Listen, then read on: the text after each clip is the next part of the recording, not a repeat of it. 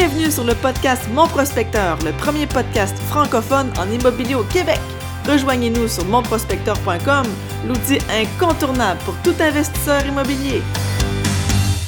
Bien le bonjour, mesdames et messieurs, et bienvenue au podcast Mon Prospecteur. Chers auditeurs et auditrices, nous sommes maintenant rendus au podcast numéro 20. Oui, ça s'en vient tranquillement. On a de plus en plus de podcasts pour vous remplir les oreilles de connaissances et de plein d'informations intéressantes. Et aujourd'hui, d'ailleurs, on n'avait pas parlé de ça encore et c'est super important, super intéressant. Oui, on effleure le sujet de la valeur économique. Comment calculer ça? C'est quoi exactement? Qu'est-ce que ça mange en hiver? Qui, où, quand, quoi, comment? La valeur économique avec nul autre que M. Jean Sasseville. Oui, j'ai interviewé Jean Sasseville euh, qui a un parcours super intéressant et j'ai profité de l'occasion pour lui poser des questions sur sa philosophie et sur son expérience et aussi qu'est-ce qu'il est en train de faire en ce moment. Plein d'informations intéressantes, prenez des notes comme d'habitude. Oh que oui! En effet, aujourd'hui, je suis tout seul avec vous c'est votre animateur Olivier Lepage, moi-même expert en flip. Euh, pour tous ceux et celles qui ont des questions, vous pouvez toujours euh, me laisser un message ou m'appeler, bien sûr. Je suis là pour partager, pour vous aider aussi. D'ailleurs, ça fait un beau lien vers ma suggestion pour ce podcast. Si vous m'écoutez en ce moment, on va garder ça entre nous autres, gang. Mon conseil, je vois beaucoup de gens qui commencent dans le domaine, qui se posent beaucoup de questions, qui sont pas trop sûrs, qui savent pas trop comment ça marche. Puis euh, ils en parlent un petit peu aux gens autour d'eux autres, sont excités. Je veux partir dans l'immobilier, je veux me libérer, je vois tout ça, puis ça a l'air intéressant, puis je sais pas trop comment m'y prendre. Ils en parlent aux gens autour, puis ils se font freiner. Les gens autour, ben, ah, c'est risqué, blablabla, bla, bla, je suis pas trop sûr. Guys, gang, entourez-vous de gens qui ont déjà fait qu'est-ce que vous voulez. Entourez-vous de gens qui font qu'est-ce que vous voulez faire. Essayez-le, posez des questions. N'importe qui. Il y a plein d'experts immobiliers ici à Montréal, au Québec. Ils sont faciles à rejoindre. Facebook, téléphone, n'importe quoi, euh, dans les 5 à 7 des événements, des formations. Il y en a tout plein. Posez des questions, évidemment, à des gens qui ont de l'expérience. Posez des questions, entourez-vous de ces gens-là, entourez-vous des, entourez-vous de gens qui rêvent et qui réalisent les rêves, qui réalisent, qui font un pas devant l'autre? Oui, L'entourage, c'est très important. C'est un des ingrédients clés pour le succès. Voici ma suggestion du jour. J'espère que vous vous a inspiré un petit peu. Puis si je peux être cette personne-là, ça va me faire plaisir. Mais sachez qu'il y en a un paquet d'autres qui sont plus expérimentés et qui ont aussi beaucoup de sagesse à travers tout ça. Il y en a beaucoup qui sont méconnus aussi, d'ailleurs. Prenez le temps d'aller les rencontrer, prenez le temps de les connaître ou d'aller les chercher même. Incroyable beaucoup d'informations pertinentes. Et j'aimerais d'ailleurs profiter de l'occasion aussi parce que j'ai été moi-même inspiré. Si jamais il n'y a personne autour de vous autres qui a fait qu'est-ce que vous voulez faire, mais il y a toujours des livres. Il y a beaucoup de livres. Il y a des podcasts aussi. D'ailleurs, je viens de finir ce livre-là. Pour ceux qui regardent la version, ceux qui écoutent la version podcast, je viens de finir le livre de Elon Musk, Tesla, SpaceX et la quête d'un futur fantastique. Quelle inspiration incroyable! un personnage qui a réussi des choses incroyables. Puis si vous croyez que vous avez des limites, si vous croyez qu'il y a des choses qui sont impossibles, hmm, allez lire ça. C'est incroyable ce qu'il a réalisé. Tout un personnage vraiment inspirant. Vraiment, vraiment inspirant. J'ai adoré ce livre-là. J'adore ce genre de livre-là d'ailleurs. J'en lirai encore 10 de même. Mais là, j'en ai déjà commencé un autre sur la négociation. Je vous en reparlerai au prochain. C'est incroyable comment c'est bon. Je vous retiens pas plus longtemps que ça. Je pense qu'on a assez jasé. Oui, oui, oui. Sans plus tarder, je vais vous introduire vers le podcast, comme je disais tantôt, avec Monsieur Jean Sasseville, podcast numéro 20 de Mon Prospecteur. Alors, salut Jean. Comment ça va? Heureux de t'avoir avec moi aujourd'hui. Salut Olivier. Moi aussi, je suis très heureux. Euh, ces derniers mois, on a appris à bien se connaître de mieux en mieux. C'est toujours agréable euh, de jaser avec toi. Je respecte beaucoup ce que tu fais. Ben, je suis vraiment content d'entendre ça. Puis moi, euh, de mon côté aussi, j'avais hâte qu'on puisse se jaser un petit peu.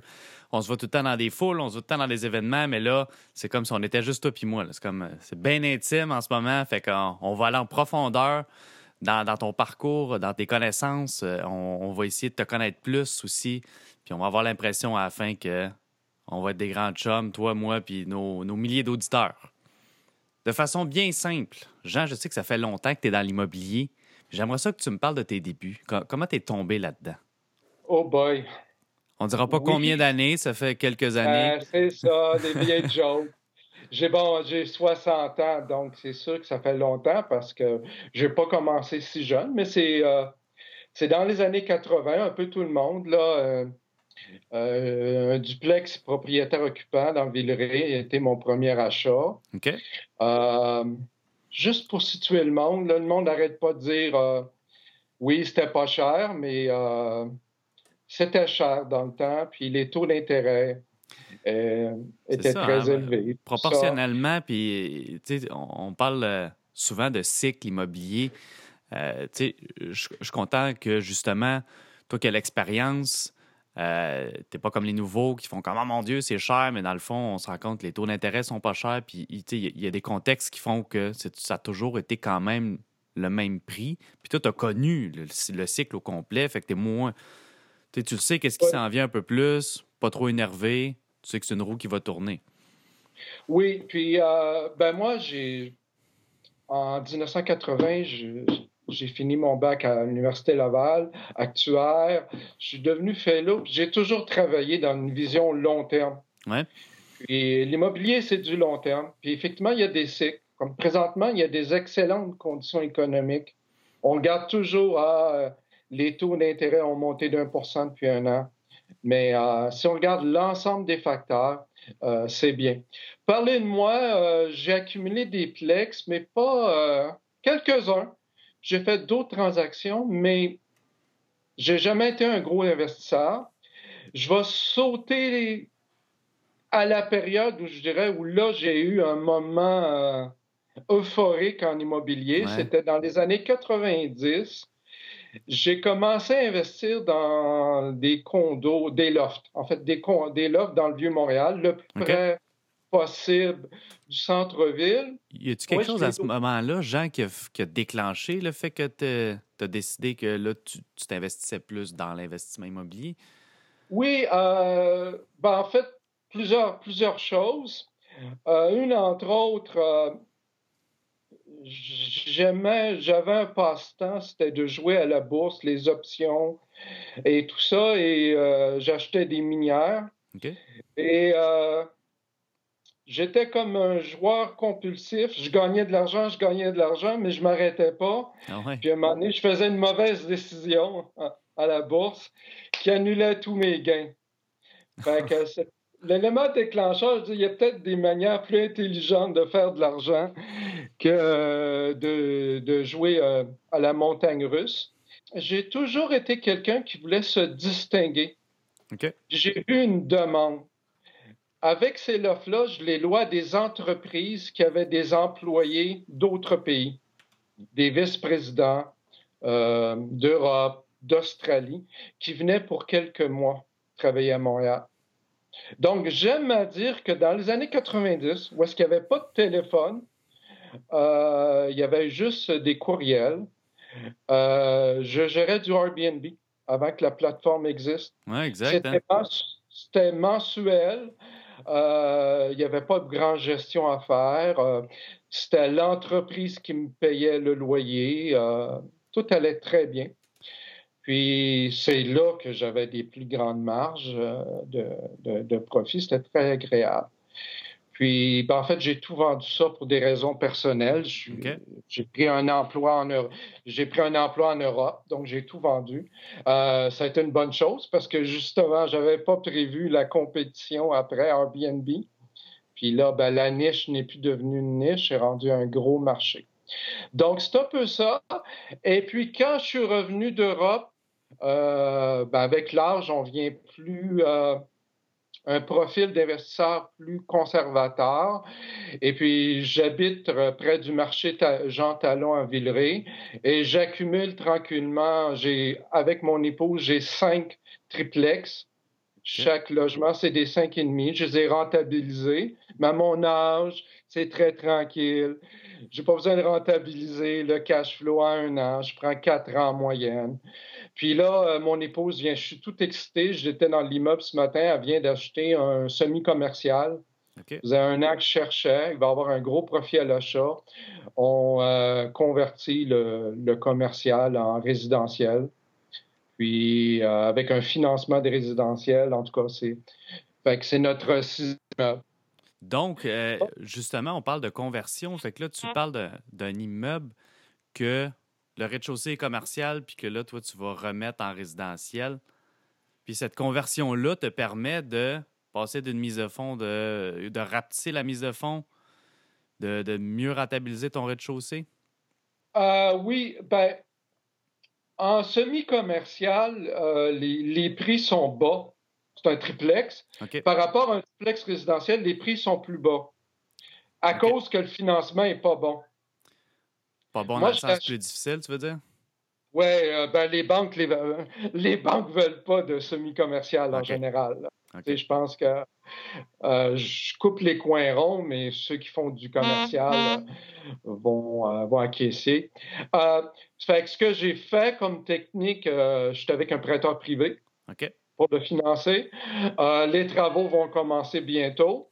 Puis une fois que le rez-de-chaussée va être en résidentiel, euh, là, on va le financer auprès, d'une banque. Donc, la valeur marchande va augmenter. Est-ce que tu es à l'aise à parler de chiffres là-dessus ou vu que c'est, en ah! train de se faire? Parce que euh, moi, j'aime, toujours ça quand on démystifie un petit peu les, prêts privés parce que en prêt privé, les gens, tout ce qu'ils voient au début, c'est le gros taux d'intérêt. On s'entend que, tu sais, en, toi et mm-hmm. moi, il y a autre chose que juste le taux d'intérêt. Euh, fait que des fois, les prêteurs privés sont vraiment intéressants à travailler avec, surtout dans des stratégies comme tu fais en ce moment.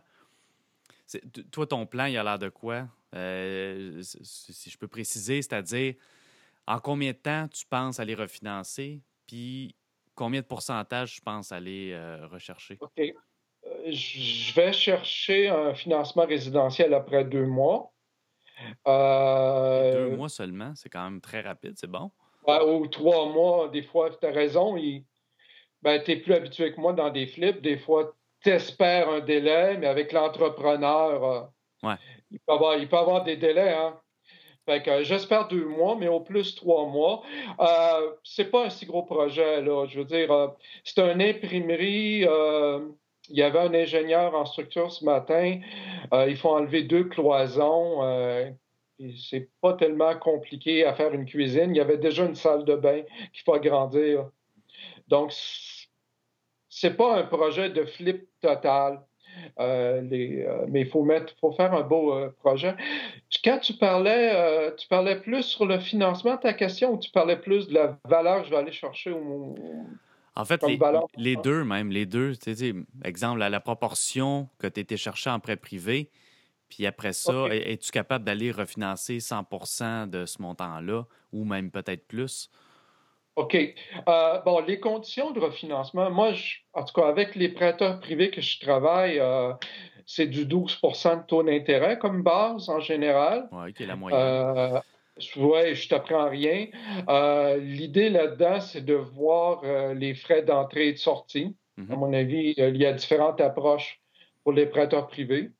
Euh, je pense que c'est plus dans un projet de deux, trois mois, c'est plus important de regarder les frais d'entrée et de sortie. Qui peuvent être, dans mon cas, c'est de deux à l'entrée et un à la sortie. Donc, j'ai un 3. Donc, euh, si on fait un total, j'arrive à 6% au total sur trois mois, 5 sur deux mois. Euh, c'est pas mineur. Euh, il y, a un, profit. Euh, quand je vais refinancer, on a payé en bas de 500 000. Euh, il va avoir l'immeuble va valoir, euh, disons, 150 000 de plus, très conservateur, puis les coûts de rénovation sont pas si grands. Il y a, un, profit à l'achat. Je pense que je, me trompe même dans les chiffres. Je suis un actuaire qui, des fois, n'est pas bon dans les chiffres. Là. Un actuaire qui ne sait pas compter. On parle quand même d'une différence assez significative entre le semi-commercial puis le, 100% résidentiel. Là. Je ne pensais pas que c'était si important que ça. Il y a quelque chose que j'ai appris après 30 ans. Il y a des choses dans l'immobilier qui sont super simples qu'on oublie. L'immobilier, ce n'est pas un marché, un marché efficient. Tu sais, à la bourse, il y a une mauvaise nouvelle, ton action elle bouge en une heure. Là. Ouais. Tu sais, il y a un état financier négatif, le marché le voit. L'immobilier, ce n'est pas un marché efficient. Vraiment, euh, puis il y a des. C'est pour ça qu'il y a toujours. Qu'est-ce que tu entends par là? Si tu veux préciser, ben, qu'est-ce que tu veux dire? Ben, c'est de la théorie économique. Là, je, lâche un gros mot, efficience. Il y a des prix euh, d'immeubles qui sont plus bas qu'ils devraient être, comme, comme celui-là, pour des raisons. C'est euh, le... Moi, j'ai toujours aimé les, les, les, les conversions. Mm-hmm. Les conversions d'usage, le semi-commercial. C'est, euh, j'ai toujours aimé ça. C'est, euh, Olivier, c'est pas, c'est pas, euh, il n'y en a pas des tonnes, là. Non, il n'y en a pas des tonnes, mais comme, comme j'appelle, moi, c'est un flip papier, là, qui, oui, tu as fait raison. Beaucoup moins, ben, je dirais pas moins compliqué, mais moins forçant physiquement, en bout de ligne. Oui.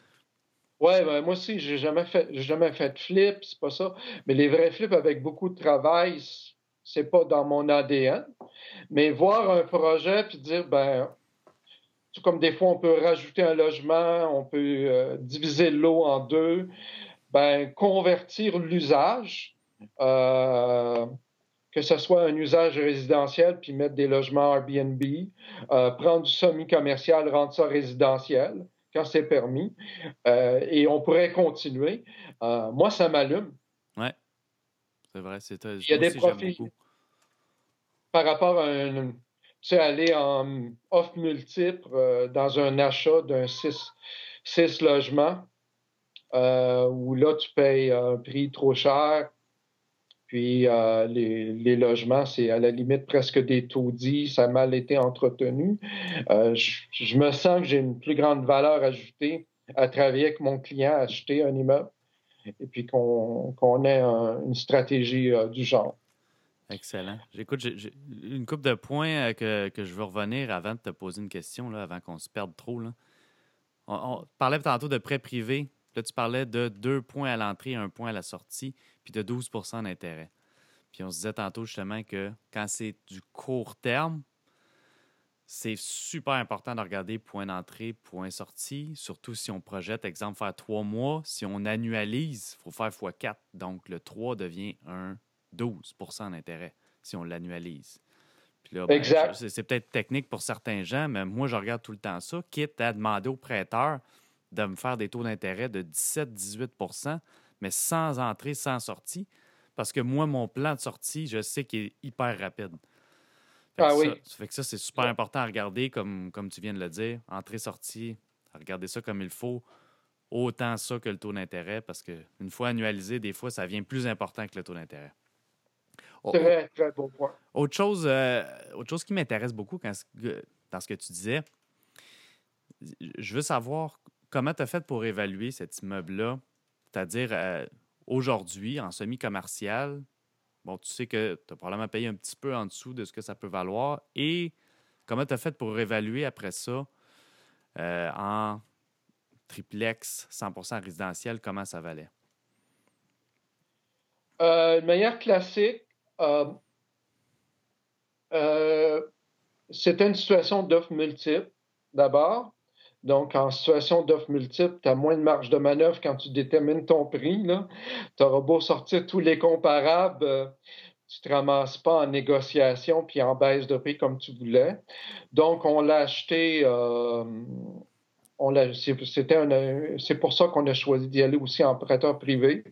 Comme ça, on y allait euh, comme tu sais, probablement, quand il y a des offres multiples, souvent le financement peut tomber sur celui qui achète trop cher. Ah oui, une fois sur euh, deux, moi, je trouve. En moyenne, là, je vois une fois sur deux que ça tombe au financement. Ouais, j'ai Fait que nous, on est allé à. c'est mon épouse qui achetait, donc je suis. c'est elle qui est. On, est allé avec un, offre de financement euh, prêteur privé, donc une offre cash en bon. En bon en bon français. Puis, euh, en fait, on n'a pas été choisi. On était troisième sur trois. OK. Le, le problème, c'est quand tu finances en commercial, c'est que celui qui l'a eu avait un financement commercial, mais il n'a pas respecté les délais de son offre. OK. Euh, le, celui qui a eu l'immeuble, euh, qui a mis le prix plus élevé, ben, son financement, il, il a- il était hors délai. OK. Nous, on avait été retenus en deuxième rang, ce qui voulait dire qu'une fois que lui tombait, l'immeuble, euh, nous, on avait offert un prix euh, en bas du prix demandé.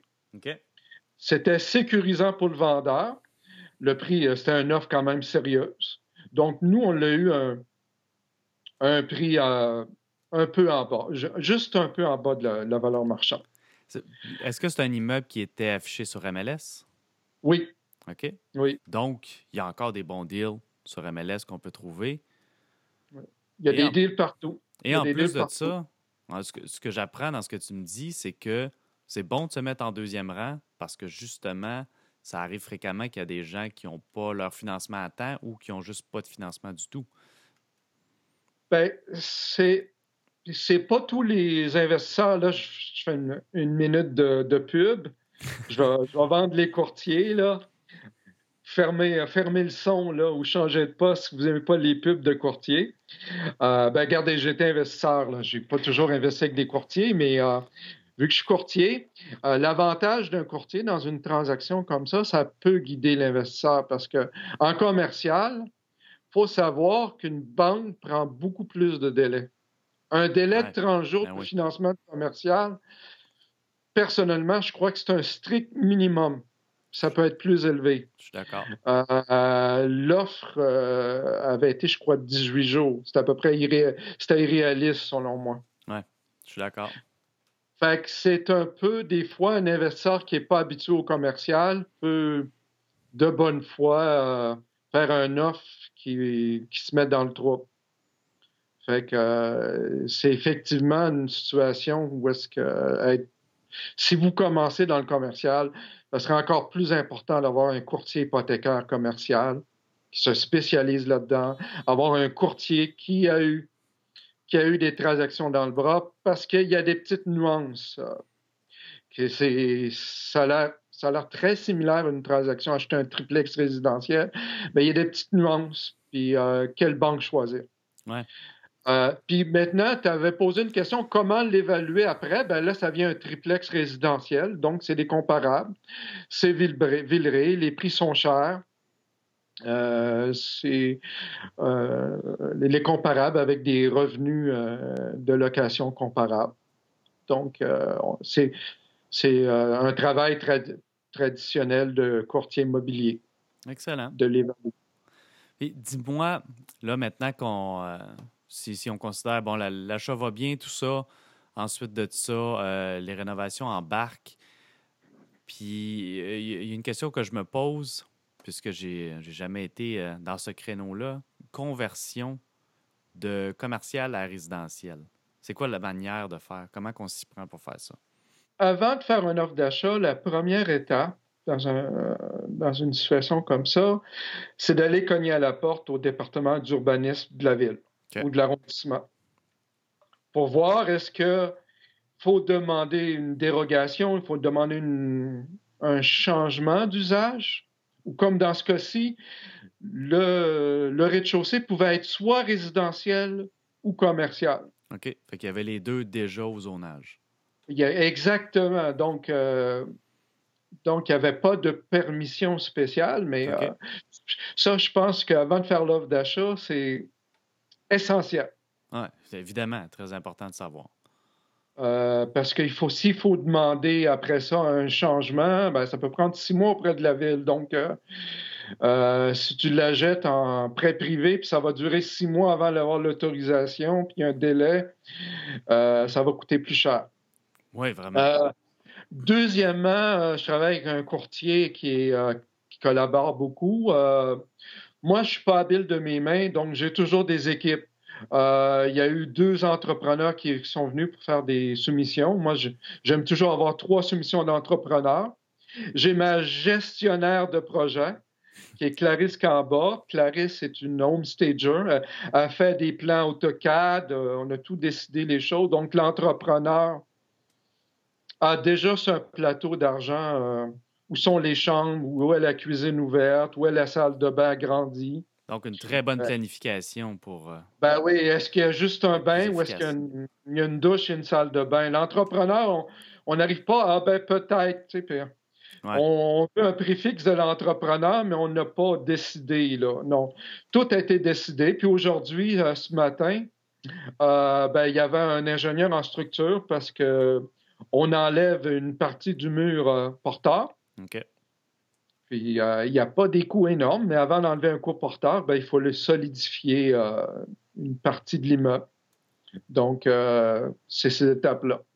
Puis après ça, ben, on va chez le notaire euh, dans quelques semaines, puis l'entrepreneur va être déjà choisi et les travaux vont se faire. Excellent. Donc, ben là, je, je- je pensais que tu allais me décrire une situation un peu plus compliquée, mais là, ce que je comprends, c'est que toi, dans ton cas, tu avais le choix entre résidentiel puis commercial. Fait que tu n'as pas besoin de changer le zonage, d'avoir l'autorisation de la ville. C'est Ouais. toi-même qui le convertis. Fait que c'est encore plus facile. Donc, c'est une super belle opportunité. Les gens qui me connaissent, qui me demandaient euh, si je voulais investir, moi, je suis pas un- je suis pas quelqu'un qui va accumuler beaucoup d'immeubles, mais ça faisait un an que je cherchais un semi-commercial parce qu'il n'y en a pas tant que ça. Non, il y en a pas. J'attendais, j'attendais, là. euh, sa technique, moi, la- l'image que j'ai, c'est pas la mitraillette, là. J'avais pas de mitraillette puis je tirais partout. Moi, j'étais un sniper. Ouais.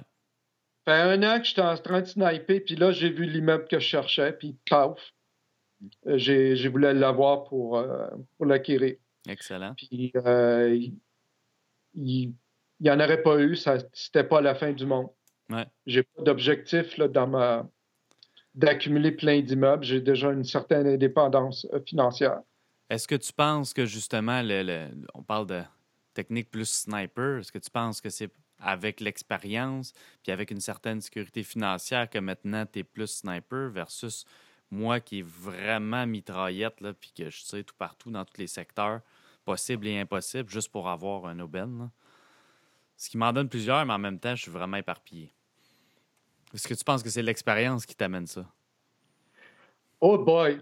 Euh, je sais pas. Non, regarde, chacun a sa- son profil, euh, Olivier. Euh, j'étais, ben, j'étais pas comme toi. Moi, j'étais un- Chacun son profil d'investissement. Moi, dans la jeune trentaine, quand j'investissais, euh, j'étais un professionnel avec un gros salaire. Ouais. Euh, donc, pour moi, l'immobilier n'a jamais été euh, un objectif de ben, je vais l'accumuler rapidement, puis je vais vivre l'immobilier. Ça faisait partie d'un- d'une accumulation euh, d'actifs pour moi, pour ma retraite, mais pas dans le même objectif que toi. J'ai beaucoup de clients. Moi, je suis, euh, me spécialise dans le multilogement. J'ai beaucoup de clients qui veulent accumuler rapidement, puis je respecte ça. Je m'adapte à la demande du client. Euh, mais euh, comme tu sais, euh, moi j'aime à dire, j'ai jamais acheté de multilogement. J'en ai pas. Pourtant, je suis, euh, je j'accompagne des gens pour acquérir des, mu- des multilogements parce que, étant actuaire de formation, je suis à l'aise avec les chiffres. Ouais. Et j'ai une valeur ajoutée dans les multilogements. Et je ne voudrais pas prendre mon expérience et de dire bon ben euh, ça serait bon pour toi parce que je pense pas que c'est bon. Mais dans tu fais beaucoup de transactions par année, peut-être de temps en temps faire une transaction qui génère plus de gains comme celle-là et peut- la conserver de temps en temps pour toi peut être un- une possibilité. Absolument. Absolument. C'est c'est pas- c'est même pas mal ça que je fais. Là. Je, suis- OK. je suis un sniper dans ceux que je garde. Mais ceux que je garde pas, j'y vais à la mitraillette, comme on dit. Ben que- voilà. Jean, on parlait un petit peu de le, le fait que tu es actuaire, que tu es à l'aise avec les chiffres. Puis euh, j'aimerais ça que tu, tu nous guides un peu, euh, peut-être quelques trucs pour savoir une valeur économique d'un immeuble. ce que ça dit entre mes deux oreilles. Je commence-tu à parler de technique, puis euh, on arrive avec toutes sortes de, détails, de formules, ou on, tente de garder ça simple? J'ai vraiment le goût, là, mon, mon cœur aujourd'hui, de dire on va aller sur les choses importantes à comprendre. Oui, absolument. Euh, j'ai un blog, j'écris sur ces sujets-là. Les gens peuvent prendre le temps de lire. Là, on est en live. Euh, je vais donner plutôt mon interprétation parce que des calculs, euh, oui, j'ai une certaine habileté à calculer, mais tout le monde peut cruncher des chiffres. Mais ce qui distingue le monde, c'est comment les gens peuvent les comprendre, les chiffres, les interpréter. Puis euh, ça prend, je pense, une certaine expérience ou euh, investissement auprès du temps. Je pense qu'un investisseur doit comprendre c'est quoi une valeur économique, mais il n'est pas obligé de, la calculer lui-même. Il y, a, il y a des courtiers immobiliers qui le savent le faire et il y a surtout des courtiers hypothécaires commerciaux. Euh, moi-même, je sais la calculer, mais je me gêne pas de le dire, je demande souvent une deuxième opinion à Peter Quinn, qui est mon courtier hypothécaire commercial. Puis des fois, on arrive à des petites différences, on, le compare. Ben, en fait, je te euh, dirais que je te pose la question surtout pour, pour avoir une idée un petit peu, jamais se fier 100% à un courtier immobilier ou un courtier hypothécaire, qui est une super bonne référence, mais ne pas nécessairement tout donner sa confiance à quelqu'un d'autre, puis juste pouvoir dire, ben, OK, je suis d'accord, ça fait du sens, qu'est-ce que tu dis ou pas? C'est ça. Bon, euh, en tant qu'investisseur, il faut être bien entouré. C'est un choix, là, comment, comment on travaille. Mais c'est vrai, euh, quand ces gens-là nous expliquent des choses, il faut, avoir, faut qu'on soit en tant qu'investisseur un généraliste. Il faut qu'on comprenne qu'est-ce qu'ils nous disent. Exact. Il faut qu'on s'investisse. Mais est-ce qu'on doit être un grand spécialiste de chaque domaine nous-mêmes? C'est pas essentiel. Euh, je pense que quand on parle de valeur économique, il faut d'abord faut qu'on se mette dans les pieds de la banque. C'est une invention de la banque, une valeur économique. Les conditions de marché.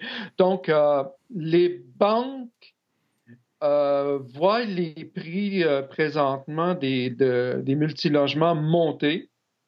On va dire, dans la région de Montréal, c'est facile de voir que les prix vendus sont 10, 15% voire plus, de plus que la valeur économique.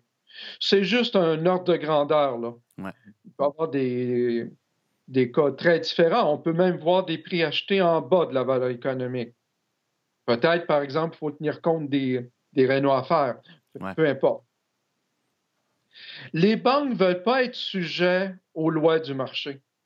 Le, marché, le prix de vente dépend de l'offre et la demande. On est, en, on est dans un marché de vendeurs. On est dans une situation où est-ce qu'il y a des acheteurs qui demandent des prix. il y a des acheteurs qui, qui achètent un multilogement trop cher. En effet. Ils ont le droit de le faire. Mais la banque a le droit de refuser de prêter cette valeur-là. Eux, ils veulent une détermination beaucoup plus stable, beaucoup plus logique, qui, qui est retirée de l'offre et de la demande. Donc, là, effectivement, ils veulent comparer chaque immeuble de manière similaire. Donc, ils vont y poser la même grille de dépenses, qu'on appelle les dépenses normalisées selon la grille de la CHL, autres que les taxes et les primes d'assurance, les dépenses réelles. Bon, ça, c'est de la technique. Après ça, il va y avoir un calcul important. Le calcul de la valeur économique va se faire selon deux façons. Selon un TGA du secteur. Tout le monde connaît le principe du TGA ou devrait le connaître. mais j'en parlerai pas. c'est bien ça. Ouais. Euh, ou un cap rate en anglais, c'est ça? Cap rate en bon français, exact. Euh, mais je ne veux pas en parler parce que la valeur économique, selon TGA, est plus haute que le, prochain calcul. Puis eux, ils vont prendre le plus bas. Donc, on va parler de l'autre dans la plupart des cas. C'est le fameux RCD. C'est quoi RCD? RCD, c'est. Écoute, tu me perds, je ne sais même pas c'est quoi RCD c'est le rôle inversé. Mais là, ça va peut-être me revenir quand tu vas me le dire, par exemple. C'est la couverture de la dette. C'est ça, OK. Ouais. Fait qu'on va l'expliquer simplement. C'est quoi une Couverture. couverture de dette? Qu'est-ce que ça mange en Ouais, hiver? C'est ouais. quoi ce truc? C'est le revenu net. Un revenu net, c'est ton revenu brut moins les dépenses. Ouais, ça, c'est simple. Puis on- le revenu net, on le, divise, on le divise par ta dette. Je OK. veux dire, le, le- la je veux dire, le service de la dette. Je veux dire, ton hypothèque mensuelle multipliée par 12. Donc, ton revenu net divisé par ton hypothèque annuelle. C'est ça. Donc, ça veut dire que si le cash flow est positif, ce qu'on vise en général, ben, c'est pas, hein? ben, c'est pas essentiel. ton C'est ratio, un ton peu important. Euh, en général, non, mais quelqu'un qui a beaucoup de revenus, qui a un salaire élevé, peut acheter un immeuble avec un cash C'est flow négatif. C'est Mais, mais on, on va accepter l'hypothèse que la, maj- que la majorité des acheteurs veut un cash flow positif. Donc, le RCD va être supérieur à 1. Fait que là, le banquier va dire Ah, ben, un 5-6 logements avec un financement SCHL, on veut un RCD de 1,1. Donc 10% de plus. OK. Puis ça, c'est un maximum? C'est un minimum. Un minimum. Parce qu'un OK. point- 1,05, c'est pas assez pour la banque. OK. C'est 1,1 ou plus. 7 logements et plus, ah, c'est 1,3. Hey, la barre, elle monte. Ouais, beaucoup, hein? Puis on ira en conventionnel, ben là, ça va varier selon les banques. Mais ça va être 1,25, 1,20, 1,15. Donc, savoir comprendre c'est quoi un RCD, savoir que l'RCD est une logique qui se défend très bien parce que la banque veut voir, la banque comprend que ton immeuble, c'est une business, c'est une entreprise. Si toi, Olivier, demain, tu achètes une entreprise, un restaurant, tu vas regarder les revenus et les dépenses, tu vas voir, tu vas vouloir voir que le cash flow est Le- positif dans ton entreprise. Bon, ben là, ça se calcule différemment. Ils ont appelé ça RCD. En immobilier, on a le tour de, surtout en financement commercial, de sortir avec toutes sortes de termes. Ben, le RCD, c'est, c'est crucial. Évidemment, qui revient, puis dis-moi si la comparaison est bonne. C'est comme un petit peu le ratio d'endettement quand on est au personnel, qu'on dit on ne peut pas dépasser 36% de ratio. Là, ce serait un petit peu le même genre de ratio, mais inversé par rapport pas à revenu net. Puis, Oui. le- donc, c'est jusqu'à combien ton immeuble peut s'endetter par rapport à tes revenus? Dans ton ratio d'endettement, la banque dit écoute, effectivement, tu ne peux pas trop t'endetter, tu as un salaire de temps, dans ton budget, c'est pas plus que 33 ou 40% de tes revenus qui doivent aller à l'immobilier. Donc, effectivement, c'est un financement par rapport à tes revenus personnels. Ouais. Effectivement, c'est un financement résidentiel, c'est ça. Mais là, on est rendu à un financement commercial où c'est c'est secondaire, tes revenus personnels. On, on s'intéresse, C'est basé sur les revenus de l'immeuble. tu as tout compris. Donc, c'est ça. Donc, euh, l'aspect de RCD est important. Donc, dans un premier temps, moi, je vais l'expliquer encore un, un peu plus loin. Si on commence à calculer, dire, ben là, on- toi puis moi, Olivier, on regarde un, un multilogement ensemble, Ouais. on veut, pr- on veut payer le prix demandé dans, dans Centris. On fait des calculs comme il est là. On met dans notre fichier Excel le prix demandé. Ouais. On applique les dépenses, on calcule le revenu net, on calcule l'hypothèque. On risque, vu qu'on a pris le prix demandé, d'arriver à un RCD de 0,85. Ça ne marche pas. Effectivement. Là, on est en dessous du 1. En fait qu'en partant, en tant que novice, je fais, ben là, c'est en dessous du 1, c'est pas bon. Ça veut dire que c'est un immeuble à cash flow négatif. Hey, j'étais, j'étais prof, hein? J'étais prof d'université. Fait que je suis content quand mon élève comprend. Avant. Hey, une victoire. Yay! Fait que là, ça veut dire que si on fait une offre d'achat à ce prix-là, là, tu vas avoir de la misère quand tu vas aller présenter ton offre d'achat à la banque. Parce Ah. que tu vas avoir une mauvaise surprise. En effet. Fait que là, ce qu'on va faire, simplement, là, il y a d'autres façons de le faire, mais on va y aller plus simple. Si on remplace le prix demandé puis on le baisse, Ouais. plus on place le prix demandé, ben, plus ton RCD va monter. Ouais. Fait qu'on va baisser le RCD, le, le- le prix demandé, jusqu'au temps qu'on a le RCD minimum requis. Est-ce que c'est possible de faire le calcul inversé? C'est-à-dire prendre le revenu Oui. net, diviser le RCD qui va te donner un- le prix que tu devrais payer? Ouais. L'important ici, c'est de voir que le- dans la plupart des immeubles à Montréal, ta valeur économique est inférieure au prix demandé. Peu importe la façon que tu le calcules. Mais si ce n'est pas le cas, c'est pour ça, des fois, dans les mordus de l'immobilier, les gens, ils posent la question. Parce que là, tu vas poser une question, puis je la pose avant toi. Je le sens, là. On ne s'est pas préparé. Genre, c'est quoi la mise de fonds en multilogement? C'est le problème. Les gens, ils veulent acheter un multilogement, puis ils veulent regarder la mise de fonds. Euh, puis là, on va aller en conventionnel parce que souvent, ce qui est intéressant, c'est acheter un immeuble en conventionnel pour pouvoir le refinancer dans un an. Ouais.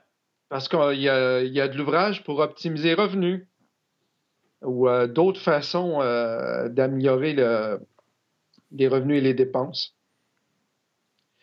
Fait qu'on va parler en conventionnel, on va dire ben, le ratio prêt-valeur de la banque est 75 Il te Donc, prête 25 75 de mise de fonds. Oui, ça, c'est si ton prix demandé est en bas de la valeur économique. OK.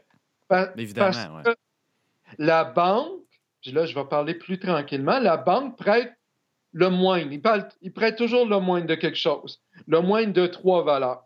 La valeur marchande, qui est établie selon un évaluateur indépendant, selon le prix payé et selon la valeur économique. On va parler de deux scénarios. Que la, le, tu réussis, tu es un bon négociateur, ton prix demandé est en bas de la valeur économique. Ta mise de fonds en conventionnel va être que 75 Mais dans la plupart des cas, ton prix demandé va être supérieur à la valeur économique. Ta mise de fonds va être 25? Non, elle va être de 30. J'ai vu 35. J'ai vu 40% ton prix. Ah ouais. Donc, l'importance, tu, sais, tu disais oui, ah, je veux, je veux pas me fier totalement. Ben, utiliser un bon courtier immobilier, pub numéro 2, euh, ou toi-même aller suivre une formation ou comprendre le concept. Ben, quand moi je fais ma mon offre d'achat, là, c'est peut-être pas 25% que j'ai besoin, j'ai besoin de 30% puis c'est pour ça, après ça, qu'on doit parler de, de financement, de balance de vente, d'autres façons de travailler, de partenariat, parce que les conditions de marché nous exigent des, des mises de fonds trop élevées pour euh, bien des, euh, des investisseurs. Là, Jean, logiquement, ma question, euh, ce serait qui veut payer plus que 25% Qui voudrait payer 35-40% de mise de fonds? Beaucoup de gens, écoute, en multilogement, quand tu achètes en conventionnel un immeuble à problème, qui a des travaux à faire pour mieux le, mieux le rénover, à augmenter, à optimiser les revenus, tu mets effectivement une, une mise de fonds Je plus comprends. élevée que tu veux, mais au refinancement, tu en récupères une partie importante. Donc, ça serait un, en long terme. un immeuble qui aurait du potentiel. Là, on pourrait dire, ah, c'est pas grave si on met un peu plus, un 35-40% parce que il y a du potentiel, je vais l'exploiter. Un an après, je vais récupérer une bonne partie. OK, je comprends. Mais il faut vraiment savoir les règles du jeu. Évidemment. C'était le podcast Mon Prospecteur, le premier podcast francophone en immobilier au Québec. Rejoignez-nous sur monprospecteur.com pour découvrir l'outil incontournable pour tout investisseur immobilier.